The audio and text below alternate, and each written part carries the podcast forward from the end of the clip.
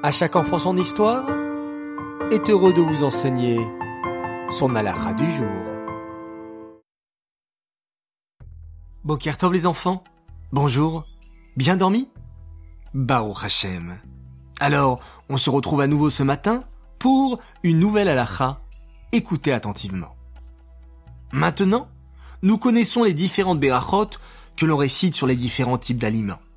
Mais il existe un aliment qui est particulier. Il s'agit du riz. Il existe différents avis concernant la bénédiction qu'il faut faire sur le riz. Certains pensent que la bénédiction du riz est mésonote. D'autres affirment que c'est Haadama. Et enfin, certains pensent qu'il faut faire chez Akol. La meilleure solution est de faire amotzi sur du pain avant de manger du riz. Car ainsi, il n'est plus nécessaire de faire les berachot sur les autres aliments du repas. Une autre solution est de faire les trois bénédictions sur trois aliments avant de manger le riz. La beracha de mésonote sur un aliment, par exemple sur un gâteau, puis la beracha de haadama sur un légume, et enfin la beracha de sheakol sur un troisième aliment, par exemple sur un morceau de poulet. De cette manière, il ne faut plus faire de beracha sur le riz en particulier, car les trois bénédictions ont déjà été récitées et elles rendent quitte le riz aussi. Place, maintenant, à la question du jour. Quelle est la meilleure solution pour faire la beracha avant de consommer du riz? Réponse 1. Faire la bénédiction de Hamoti sur du pain pour ne pas devoir faire d'autres brachas sur la suite du repas? Réponse 2.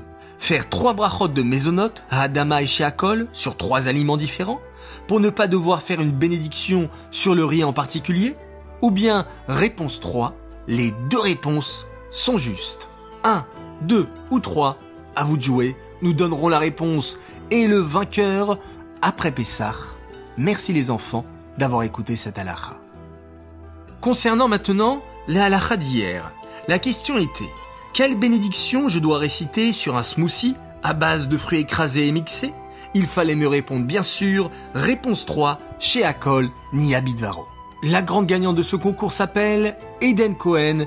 Bravo à toi, vous avez été beaucoup à m'apporter la bonne réponse, mais il y a toujours qu'un vainqueur, et c'est toi. Nous te préparons un joli cadeau.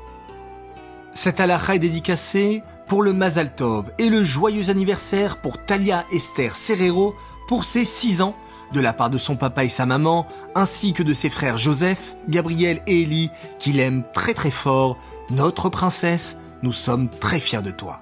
Les enfants, je vous dis à tout à l'heure pour la minute qui rassure.